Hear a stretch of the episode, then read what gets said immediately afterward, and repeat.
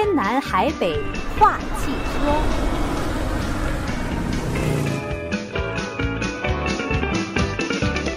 听众朋友好，周一晚上的五点十分，欢迎您锁定收听《天南海北话汽车》节目，我是丁月，我是李进。那么又到了我们跟李进来聊车的时间了啊！呃，今天首先想跟李进来聊一聊这个 Cruise，最近它是风波不断呢。今天有最新消息，听说他连 CEO 都辞职了，是吗？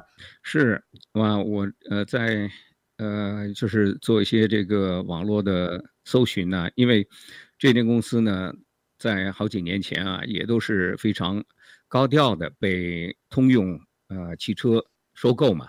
当时福特也收购，通用也收购，而且收购的价值都是几乎都是怎么说啊？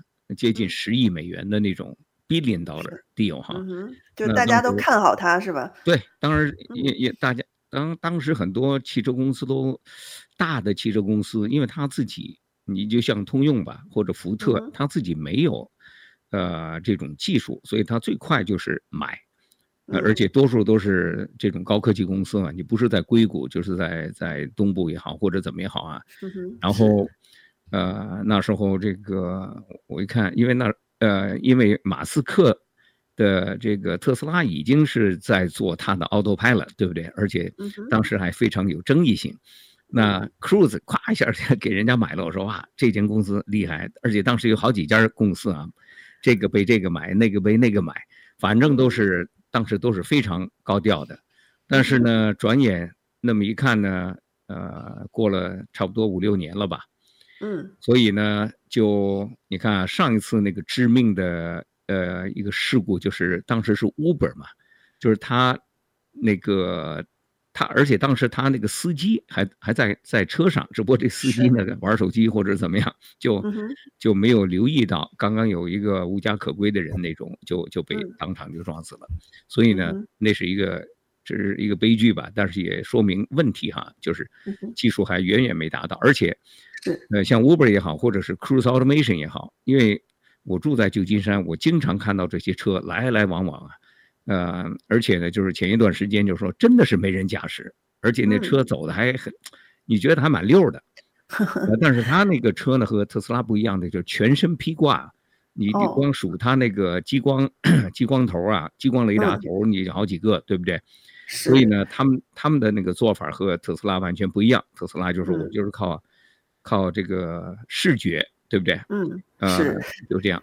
对，但是不管怎么样，就是即使它的这个呃扫描的 摄像头再多哈，呃也挡不住路上的这种事故。我们都知道，最近除了李进说的那个之外，还有就是呃他把这个车祸呃受伤的行人甩到 Cruise 下面之后，Cruise 直接就碾压过去了啊！嗯，所以真的是，呃，蛮给让大家看了之后蛮心慌慌的哈。那你觉得这一次他的 CEO 辞职是跟出现的这一系列事故有关吗？他是不是有点引咎下台的意味呢？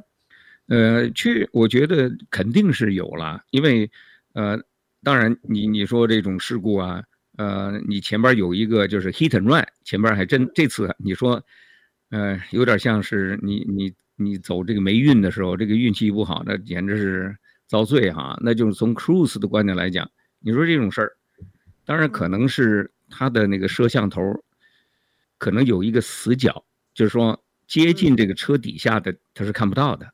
所以呢，前面那架车撞了行人，然后跑走了。那 Cruise 这架车刚刚跟在后边，那个时候就可能那个行人已经是在躺在地上了，对不对？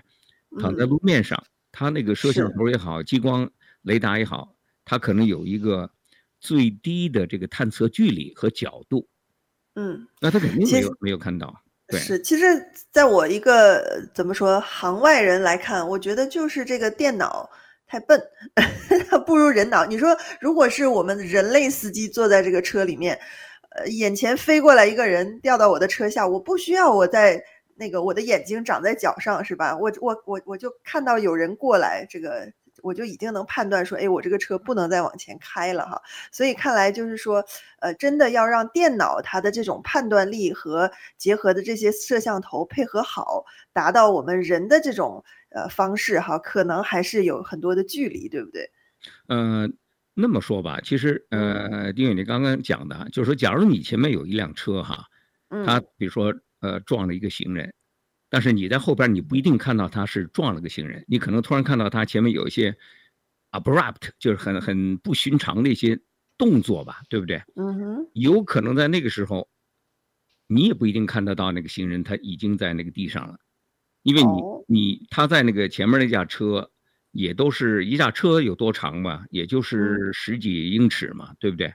对呀、啊。所以那个短距离，呃，你比如说在视线不大行的，比如说咱们就说在晚上，那个可能，嗯，那个时候你看的也不是很清楚啊，我就说这个意思。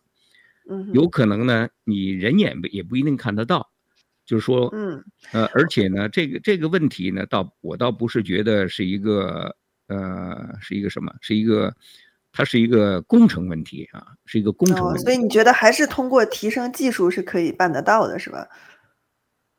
那当然，就是说从激光雷达的观点来讲，嗯、对呀、啊，它已经装了那么多个。那我说我在车的前面那个，呃，那个什么，呃，那个安安全就是什么，呃，那个 bumper 啊，挡泥板那块儿，嗯，呃，我再装多几个行不行？当然行啊，对不对？只不过就是他那种做法，嗯、就算特斯拉的那个它的这个摄像头也不一定能够。能够，能够啊起作用，有也有可能不行，你知道。所以呢，嗯、就说这个摄像头的这个角度，那我相信这件事情发生，嗯、所有自动驾驶车的这工程部门都马上说：“哎，咱们咱们这个摄像头在这种极端的情况之下，能不能够探测到路上的障碍？咱不要说人吧，咱们就说一个小猫、一个小狗，突然间从这个旁边窜出来，哈，嗯。”呃，你能停吗？你也不一定能停，对不对？就说这意思哈。嗯、那但是你能不能探测到？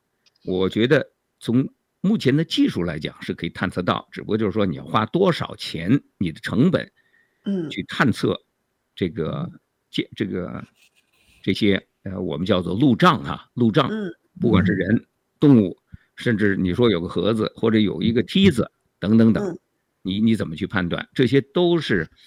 千奇百怪的事儿，但是呢，他都要判断呀。嗯、所以呢，okay、就就而且我还看到，就是说原来就是上次咱们报道过，就是大晚上啊，多辆的这个无人车突然间就都熄火了嘛，对不对？嗯、造成这个交通堵塞，这个咱们已经讲过了，就是他的那个通讯的手段不行。是，就是在那个时候，因为旧金山刚刚有一个活动，造成当地的就在那个地方的那个手机。联网那个速度急剧下降，就是呀，这没办法，对不对？好，对，然后他又撞上什么消防车，这个也也都报道过。那特斯拉也撞过消防车，不止一次啊。对，是。然后还有一次，嗯，就说他呃当时是呃挡到了这个救护车，令到车上的那个伤者错过最佳救护时时间，不幸离世。这个我倒没有看到，这很有意思。对，这个事情也是有发生哈，我们当时在报新闻的时候也有报过，是，嗯，对，所以就是，呃呃，种种看来吧哈，起码这个对于 Cruise 来说是个多事之秋，但是这些事情的发生呢，也让人们就反思哈，或者说给这些从业的公司们，呃，一些更多的。怎么说预警也好，挑战也好，这些都是他们需要去考虑的一些呃叫什么 scenario 情况哈。他必须在技术上得 得做到，要不然真的是这个可以说是说严重点吧，就是人命关天，对吧？是。嗯。是。好。那其实这个高管高层的震动不光是 Cruise 啊，刚才在这个我们整点快讯的时候，大家也都听到了，OpenAI 这两天政变了哈。我想这关于这事儿，这个李李进你应该也关注到了吧？你有什么想跟我们分享的吗？我我的关注是蛮蛮那个什么的，就是说，嗯呃，就据说这个 OpenAI 的那个 CEO 被呃被董事会干掉了，对不对？嗯。然后呢，他说有一个人叫。呃，埃米特啊，Amit Shear，准备在二零二四年下接任这个 OpenAI CEO。然后这个埃米特先生呢，又又刚刚好是这个辞职的这个 Cruise CEO 的朋友。哦，还有这层关系。对，而且呢，你看那照片，那他和就是最近呢，就是 Kyle，呃，Kyle Vogt，他辞职，他是 CEO 嘛，对不对？然后呢？另外一个联联合创始人，呃，兼首席产品官啊，Product Chief Daniel Kent，他好像是个亚洲人，我不知道是不是中国人哈。那他也辞职了。那这两个人肯定是 buddy buddy 的。然后你可以看到还有照片，就是他们和这个 Amit 这个这三个人一起，嗯，一起在这儿，这是照相，那个时候啊，不知道多年前了。所以呢，这还有一个讲法，就是说会不会 Walt 和这个 Daniel 都去 OpenAI 呢？嗯，OK，也不是不可能哈。但是现在有消息说，就是你像这个呃奥特曼呢，还有他这个 就是被 fire 掉的这个 OpenAI CEO，他是要去微软呢。嗯，然后。在七百个呃，这个 OpenAI 的员工联名写信，其中五百个都说，你这个如果你们不让奥特曼回来，我就辞我们就辞职了。哦、然后，而且微软说他会接手我们的，就就是 明目张胆的在威胁这个董事会哈。哦、但是我我你你你知道这个周末，我想整个硅谷啊，整个科技圈都在讨论这个事儿，嗯、结果我就看到一个特别有意思的说法。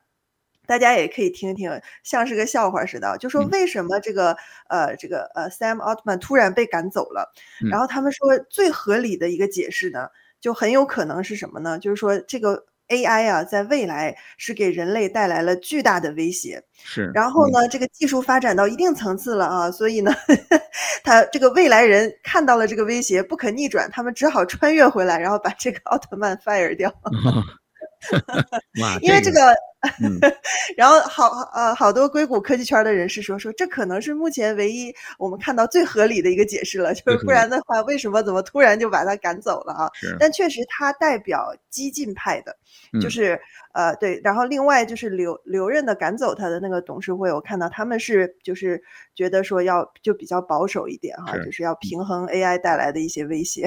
是啊，这是您聊到这儿哈，我就看到这两天网上的一些笑话哈。对，这个还别别说，这个有时候还不一定是笑话，对不对？这个 OpenAI 的这种当电脑，就是说你人能够想到的，就是我可以啊控制这个 OpenAI 不做这个不做那个，但是呢，就像那个下象棋一样，对不对？它这个现在这个 AI 的技术已经嗯基本上好像。象棋这这这方面已经就是说，它电脑啊，像那个 IBM 什么 Deep Blue 什么那些哈，哎呀，超越人类了，已经就是说，对它就是很难击败它了。嗯、那假如是这样的话呢，那到时候 OpenAI，你以为这个这个你你就说，在这个呃写 code 的时候或者怎么怎么的有这个 built-in safeguard，对不对？嗯哼，但是可能 OpenAI 他自己有个想法，就把你那个 safeguard 那个东西给它搞掉。哦，这也不无可能哈。对，啊，咱们聊的这个热火朝天啊，很开心。但是到了要休息的时候了，嗯、各位听众朋友不要走开，我们马上回来。天南海北话汽车。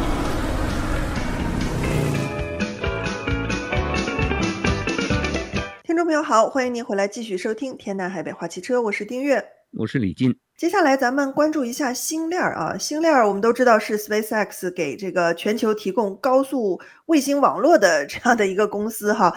呃，在平常人的生活当中，我不知道有多少听众朋友有购买或者订阅使用他们的这个服务和设备了哈。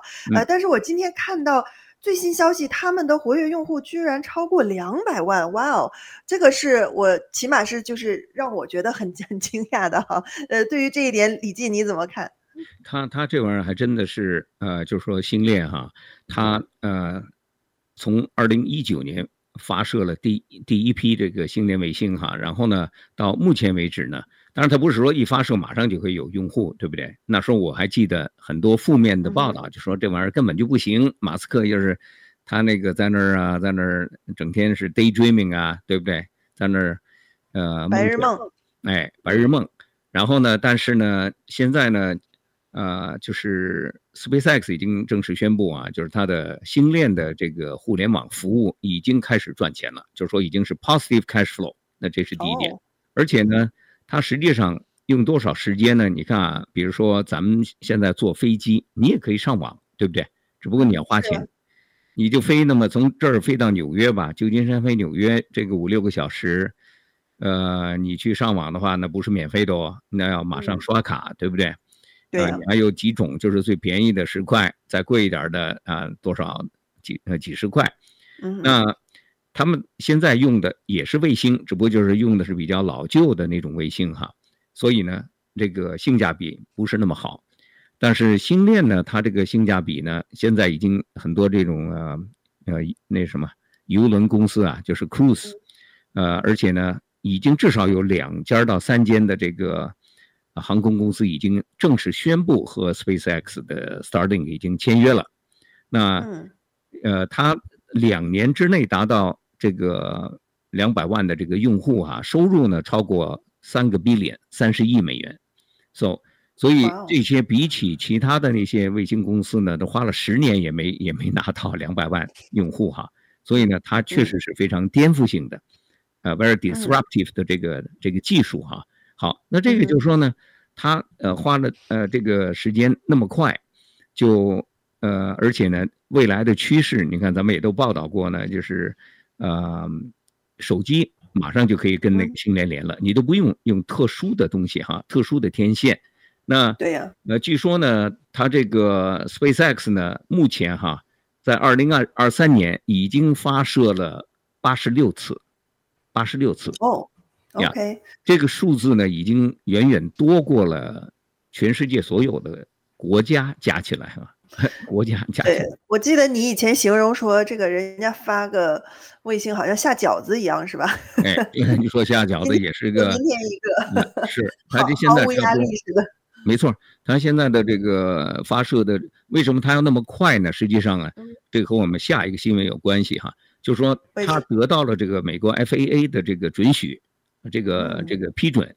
他必须要在一定的时间之内，好像是未来两三年啊，还是就是说二零二五、二零二六多少，就是说你必须要发发这个一万颗。他现在已经五千颗了，但是现在还有这个 KPI 的压力是吗？还有指标的要求？啊，对，就是这是就是说你，因为政府呢，他说我批准你发，你也我不希望你在那儿拿着这个 license 就在那儿慢吞吞的在做这件事儿是不行的。那政府就是说你必须要。在一定时间内达成哈，那政府自己办事儿呢，自己是很慢，那要求别人 一定是很快的，对不对？好，那 SpaceX 呢，就就用它现有的这个猎鹰九号火箭呢还不够，就是说它一颗一次发射能发射五十颗，以前哈，现在呢它已经呃把那个星链的卫星已经变成我们叫 Version 一点五吧，还没到 Version 二点零，所以呢那个卫星已经重了很多。它一次发射只能发射二十几颗，假如要发射二点零的话呢，说不定一次只能十颗。这样的话呢，那消费比就不行。那怎么办？就是它的下一个这个新闻哈，就是周六的时候，它第二次发射它的那个星舰这个火箭。嗯哼。为什么呢？星舰为什么？星舰这个火箭呢，它的首要的这个任务倒不是说探测火星。而是就是说用那个星舰来发射这个 Starlink 的这个星链的卫星的话呢，说不定一次发射就可以发射发射一百颗。哦，这个，嗯，它它一个性价比高了，而且效率也高了，对，对吧？对，因为它够大嘛，哦、对不对？而且它是就说，呃，第一级和第二级全部都是重复使用。现在它那个猎鹰九号呢，只是第一级重复使用，所以呢，嗯、它实际上你别看这个星舰，它会更便宜。就是发射哈，好，那我们谈到这个周六呢，李进还没没办法这个一早上起来，但是我想，呃，后来看了一下呢，这次呢就是说呃进步蛮大的，但是尚未成功。哦，怎么讲？就说呢，他上次呢就是他一发射的时候，因为当时马斯克他们觉得，呃，就是 SpaceX 工程师啊觉得，哎，这个发射台呢，呃，应该可以经受得起星舰的一次发射。嗯，结果呢？怎么知道一次都不行？就是它底下的那些水泥被被这个新建的这些火箭发动机啊，这个全都全都摧毁掉了。而且它那个石头块子竟然都打烂了几个这个这个火箭发动机。所以呢，它那次升了半天，就是说升得很慢，因为它那发发动机已经差不多呃超过超过了百分之二十，就是它差不多有六颗吧，那个发动机六七颗，最后都坏了。所以它三十几颗呢，它没办法冲上去，就是冲到一定程度，四分钟，它就就不得不引爆它那个第一次的星舰哈。这个咱们以前也报道过，去年就是今年四月份的时候，这一次呢，非常就说令人非常 觉得很受鼓励的，就是它这个第一级一路推到四分钟，然后第一级和第二级分就是正呃正常的分离，嗯，但是第一级呢在转弯的时候，因为它要往回降落嘛，对不对？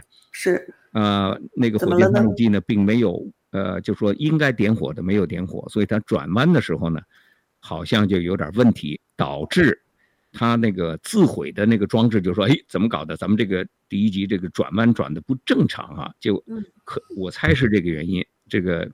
就像你讲，好好多种不同的原因啊，这是其中一个原因，比较可行的原因。当然，SpaceX 还没有正式宣布，当然就就爆了，就炸了。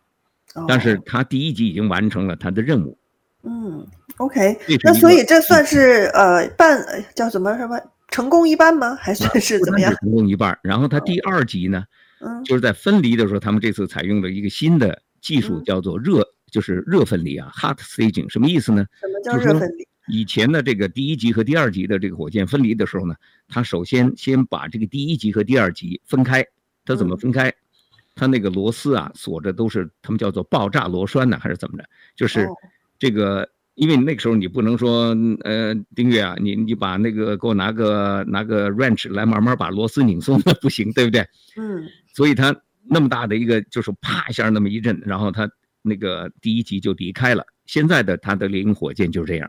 好了，哦哦，那这一次呢，它就有点像咱们接像接力跑一样，对不对？你看那些接力跑都是还没等后边那个人接近的时候，那个第二梯队那个人已经开始跑了，对不对？对。然后后边那个人就一路跑，让就就是这样子，就是把那个棒交棒给这个第二梯队。嗯。这就是他们现在做的。但是现在以前呢，所有的火箭都是怎么样呢？就是第一级的这个第一队的人。到了这个人，这个人还没跑，他 就，然后他等交了棒，他才开始跑。哦，那，那就慢呢，对吧？就慢了嘛，对不对？嗯、慢了一拍了嘛。所以他这次 SpaceX 呢，就是在这方面呢，就是采用这个 hard staging，然后，呃，就是说这个上边的火箭先点燃，然后再把这个爆炸螺栓再一爆，然后这个过程是正常的，而且这是一个他这次。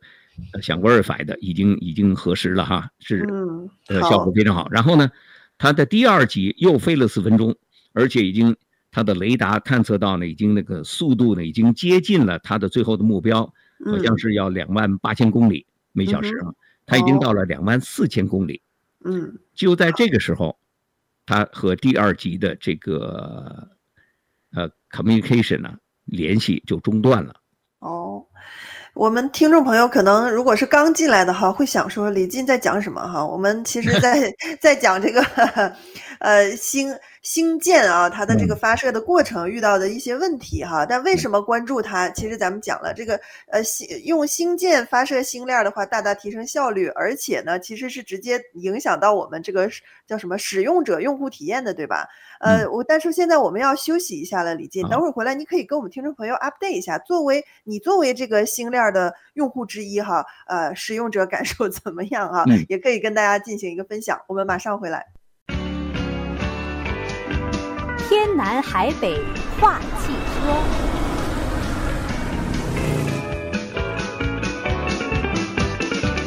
听众朋友好，欢迎您回来继续收听天南海北话汽车，我是丁月，我是李进。嗯，刚才李进讲了这个星舰的发射过程哈，呃，那么它呃，其实大家更关心的就是说，呃，影响到我们每个人的日常生活当中哈，这个关系是什么？那我们都知道，如果星舰，刚才李进也讲了，呃，能够让它 给这个星链来发卫星的话，那它的这个星链的这个服务叫做什么？涵盖的范围会呃非常快速的扩大哈。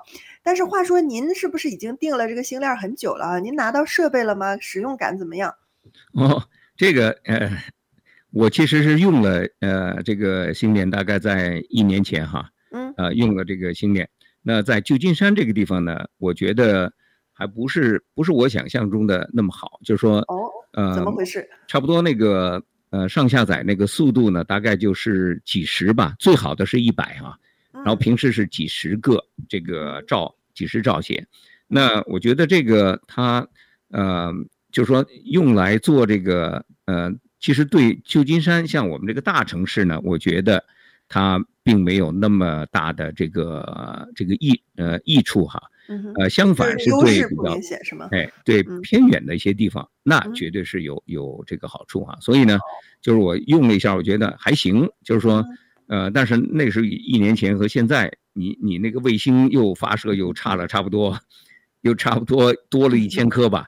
所以呢，随着它这个卫星到时候上这个第二代、第三代的这个卫星哈，那这个效率肯定会越来，这个用户的体验呢会越来越好。嗯，简单说就是网速会越来越快，是吗？没错，确实是这样呀。呃，这个呢，就呃，我都我都会我会非常相信它会达到这一点哈。但是就是说，在大城市，咱们在硅谷，你这个你可以甚至有 fiber optics，那那上呃上上不是兆了，一千兆了，对，千兆级的这种呃在家都可以哈。所以呢，呃，我觉觉得就是说。呃，要分开看，你比如说对乌克兰的这个民众来讲，嗯、那那简直是 God send，对不对？嗯、那太是对老天给的这个。对，感觉好像说星链，呃，它现在就是说会弥补一些，就是说你没有地面网络的，对不对？对。这样的一些空缺，然后呢，它又能给你接近甚至是超越地面网络的这种网速的使用感啊。呃，对呀，嗯，所以这一点呢，就是说，呃。不同的对于他们来讲，不同的市场，这已经我觉得已经很很了不得了，已经很不错了。嗯，好，谢谢这个李进哈。明明家有另外高速网络可以用，也买了这个星链来跟我们分享这个感受。当时就是呃，在新望之声，我们甚至那个天线就放在，呃，不是在我家，就是在放在新望之声的这个屋顶那块儿哈。嗯。所以呢，看就是。就是在旧金山这个地方嘛，就是说还还不是那么理想，因为这个地方也可能有不少人在在用，所以呢，马斯克他们也都是要就是均衡，啊、呃。就是星链的这个 coverage，对不对？呀.是好，呃，那么我们聊了这么多，看看听众朋友有没有什么问题哈。我们当然谈的都是这个汽车呀，还有科技领域的一些最新的消息哈。当然，各位听众朋友，如果您生活当中有关于车方面的问题、难题，不知道怎么办的话呢，啊、呃，也随时欢迎您打电话进来啊，八八八二七五一六二八，八八八二七五一六二八，或者呢，直接就我们的话题哈，谈谈您的想法和讨论啊，我们也欢迎。好，那么接下来要问李进另外一个消息啊，听说以后买车都可以在 Amazon 下单了啊，这是真的假的？嗯，这是真的。呃，刚刚看到这个 Amazon 和韩国的现代汽车集团哈、已经签署了这个呃签署了这个协议啊，他们准备、哦、呃在 Amazon 你就可以就是买东西，就像 Amazon Prime 啊，就去 Amazon 买这个、嗯、买车。哦，呃，你可以选选任何一一款车，然后呢，据说哈，当然细节，呃，估计可能要在明年初哈，就是说细节包括 finance，就是说你比如说要借钱，你等等等，你就像现在你比如说你想申请个 credit card，对不对？你都可以 online，人家马上你你把这个 social security number。嗯，driver license 什么一说出来，他立马就可以查到你这个人的 credit rating 是多少，对不对？是，对。哎，但是我我有个问题，呃，平时买车我们去 dealer 那儿提车哈，那你在 Amazon 下单会像是 Prime 会员一样 deliver 到这个你家门口吗？或者说现在 Amazon 我们有使用一个 key delivery 的服务啊，它直接送到你车库里。对。啊，那他他他这方面有公布吗？有，呃，这个呃就是你可以。呃你可以去指定的一个当地的经销商去拿车，嗯，或者呢，这个车直接送到你家门口。哦，哇哦，那这个很方便呢。那当然，对，直接有专人开过来啊。是，就就像 Amazon 下单，你你你买个生活用品一样，是吧？也都可以。但是我觉得我知道，好些汽车公司，比如像特斯拉，他们都都可以提供这个，就是说你你把这个全全部的手续搞定之后。嗯，他可以派一个人，就是开架车过来，没问题。哦、是，但是我觉得，当然，对于这个 Amazon 也好，和我们用户也好，大家觉得方便了。可是 dealer 会不会犯愁？嗯，现在呢，呃，Amazon 所起的作用是什么呢？它并不是要取代这个代理商哈。哦。它呢，只是作为一个中介。哦。然后他就呃，这个佣金会，他他肯定要收一些佣金，就像。你在 Amazon 买东西或者淘宝买东西，它只是个平台，对不对？哦，OK，了解了。所以它并不并不是 Amazon 变成一个 dealer 哈，这个不不是，而且 Amazon 会跟多家汽车公司呃合作，所以呃看来呢，就说这个不是个，就说暂时呢，经销商还不会被这个取代，哎、但是呢，我觉得经销商要面对的一个什么呢？就是说，在 Amazon 的这个用户体验，嗯，就是你你根本就不用 worry 这个整天跟他这个这个把嘴皮子都 磨破了，磨破了讲这个价钱。我想他那个价钱呢，首先是会就是说比较统一化哈，嗯，这样的话呢，dealer 呢会失去一个就是这个就是宰你的机会吧。对不对、嗯、？OK，或者说我们失去了一个 bargain 的机会呢？比如说他就定了一个标准价格，你也讲不了。啊，啊，对，实际上呢，你那么想吧，嗯、你拿到这个，你能不能够跟那个 dealer 拿到一个这个 bargain？嗯，你想看你你你多少年买一辆车吧？咱们就说 on the average，美国人三年五年买一辆车，是，你跟他 bargain，嗯，人家那个是。人家那是专业的，是吧？专业的，他 他一天得 bargain 好几次，你想，我们一辈子才 bargain 那么几次。对，就说你你你这个跟他 bargain 的这个呃成功率啊，你再 bargain，他也不会说怎么说呢？呃，他也不会说廉价卖给你，只不过就是说你只是避免被宰的多少而已。啊，是，还不如说明码标价、透明化，是吧？放网上就是该是多少是多少哈。啊。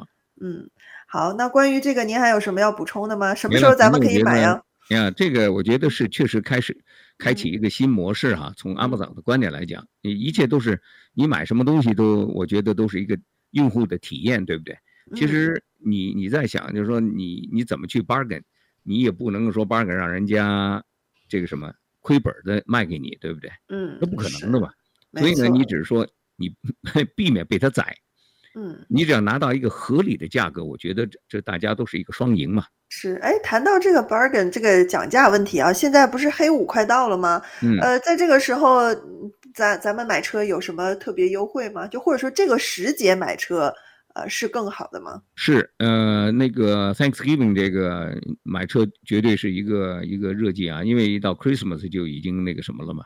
嗯，呃，就已经有点到年尾哈，就是说 Christmas 年尾。嗯但是我觉得 Thanksgiving 这块呢，他上次咱们以前跟一些车行的呃这些呃代表代表就是做、嗯、做节目的时候，他也强调过嘛，就是呀，你你有几个假假期吧，Labor Day 啊，嗯，呃这个 Memorial Day 啊，嗯，啊、呃、或者是 Thanksgiving 啊，都都是假日，肯定是会有这个有这个好的。相对来讲，好的 deal 哈，好的 deal。那我之前听说到一个说法哈，就说有些 sales 他不是有那个业绩的，就是他们也有指 KPI 压力吧？就是说，如果你到年底没买，呃，就是他没有达成的话，他有可能会为了自己的目标，然后就是让利多一些。您觉得这个说法是合理的吗？是合理的，嗯。但是他他降利，只不过就是说这个 salesperson 他自己的 commission 降利，对不对？哦。车行本身。那、嗯、该赚还得赚。车行本身，它的 那个月的业绩就差那么点点，嗯，因为它只要它都是台阶式的嘛，对不对？它一过了这个、嗯、这个 threshold，它可能可以从汽车公司拿到更多的回扣，这个大家也都知道，也不是什么秘密哈。所以、嗯、yes，就是说你在月底买车或者在这个季度的这个呃季度。呃，尾结尾，结尾的买车的话呢，他肯定会，但是你不知道他是不是就是少那么一辆车啊？这个是可遇不可求的，对不对？了解。好，那说了这么多，我们又到了休息的时候了。各位听众朋友，欢迎您拨打我们的热线八八八二七五一六二八。好，我们马上回来。天南海北话汽车。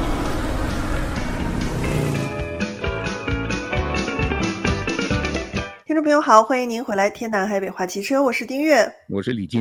嗯，大家刚刚听到了这个感恩节快到了哈，那我们也是感恩所有支持我们的听众朋友啊、呃，尤其是很多听我们节目的捐车给我们的一些听众朋友啊，谢谢，再次谢谢大家。好，那么接下来我们热线电话打开着八八八二七五一六二八，那么线上有一位凯瑞女士哈，我们看看有什么能帮到您。您好，哎，你好。请讲啊，我想咨询一下，就是我想咨询一下李金，就是如果说送货的车想买一个、嗯、呃嗯、呃、cargo van，是不是福特的要比那个奔驰的那一款比较好。那么福特我们现在有在考虑是呃一五零还是二五零，就是它所谓的自重还有呃它的这个呃里程，就是这个 mile，嗯、呃、怎么样？您能不能分析一下？嗯，其实您讲的那个就是比较高一点的那种货呃那个包厢包那个送货车嘛，对不对？对呀。我自己对福特的车我没有经验，但是我曾经有一段时间开了那个奔驰的那个 Sprinter 哈，呃，柴油的，呃，非常非常够力气，而且也蛮省油的，呃，但是呢，我知道这个呃市场呢，福特、奔驰还有那个 Dodge 的那个呃，它的那个呃，也都是那个那个厢型车哈，对，呃，您是想买柴油的还是汽油的？呃，我现在有在看那个一五零和二五零，好像都是汽油的吧我不知道，我还真没有问这个问题。哦，OK，汽油的我更加不是很熟悉哈。当然就是呃，柴油呢，确实它，呃，那时候我们那架车载的蛮重的哈，就是跑来跑去都一加仑都能够走到 二十几里，很重的东西。呃，那个车重差不多九千磅这样子。呃，我不知道您呃要呃是哪一种啊？但是我觉得呢，这三款。呃，都可都都其实都是在这个市场做竞争蛮激烈的哈，所以福特也也是一个好的牌子，但是我没有任何经验在福特上面，所以抱歉呀。嗯，那请问，因为我知道一五零就它可能自重会呃轻一点，但是二五零据说是它比一五零多了六百磅，嗯，那当然有一款是三五零比二五零更重，然后我就想问一下，这个车如果本身自重，它自重。是不是肯定会重一点？所以它的底盘呀什么，它的呃拉才会多承重六百磅，是不是就代表着说这个里程数没有那么优秀？就是这个车本身越重，是不是？它那个一五零、二五零、三五零和那个发动机有关哈，但是那那个底盘实际上是一样的，呃，但是那个悬挂系统呢，可能那弹簧更加硬一点，因为它 要照顾那个不同的载货量嘛，对不对？它三五零的话，那个发动机肯定是。最大马力，因为它要拖，就是载重更重一些，是这个意思，呃，所以呢，但是假如你说您送货并不是那么重的东西呢，你买一个这种三五零的反而并不实惠，就说这意思，这个还是需要您呃斟酌的考虑一下。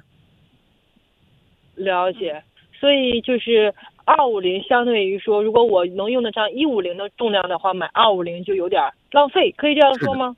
是是，是这个意思，对。哦、oh，OK，好的，明白，谢谢您。好，嗯，不客气。呃，那么另外我们线上还有位周先生哈，我们也抓紧时间接听一下。你好，周先生，请讲。周先生你好，哎，是不是掉线了？没关系哈，我们还最后两次分钟时间，如果您有着急的问题可以打回来，八八八二七五一六二八。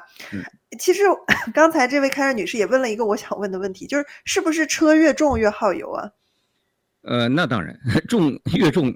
绝对是越耗油哈，所以呢，就是说一定要斟酌考虑，就是说你你运货，你假如是运的都是一些纸箱子啊或者怎么样啊，你不用买那个最最最最大款的那个，不用大材小用哈。好，那个周先生回来了，李姐，周先生请讲。嗯，哦，我有一个一架那个就是现代 Elantra 二零一三年的，我前段时间开的时候那个非常震，就是 check engine 来亮了，发现。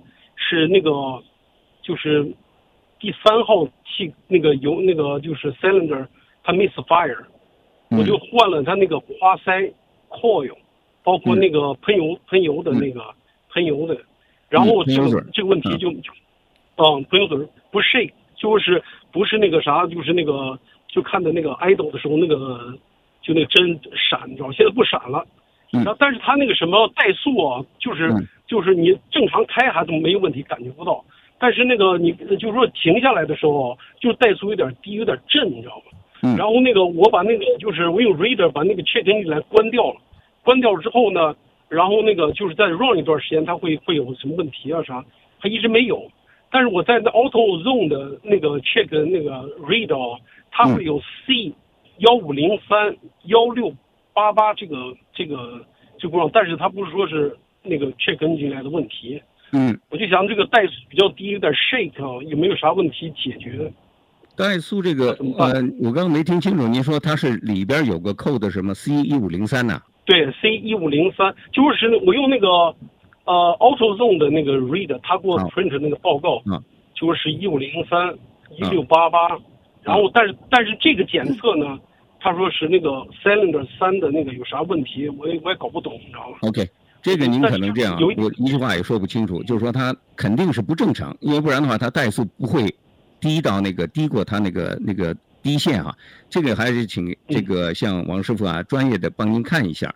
因为他这个又不是那么，就是说，哎，我有个 misfire 或者我我怎么样，但是您已经换了那个喷油嘴，换了这个，但是可能还有一些其他的隐在问题，还是需要专家帮您看一下。呃，但是肯定是那个地方就是供油的系统啊，还是有一点问题，所以才会造成这个怠速不稳定。呀，只能先回答您这个问题呀。嗯，好，呃，谢谢各位听众朋友的收听和参与哈。那咱们今天的节目时间就到这儿了，也谢谢李静，我们下周再见。好，再见。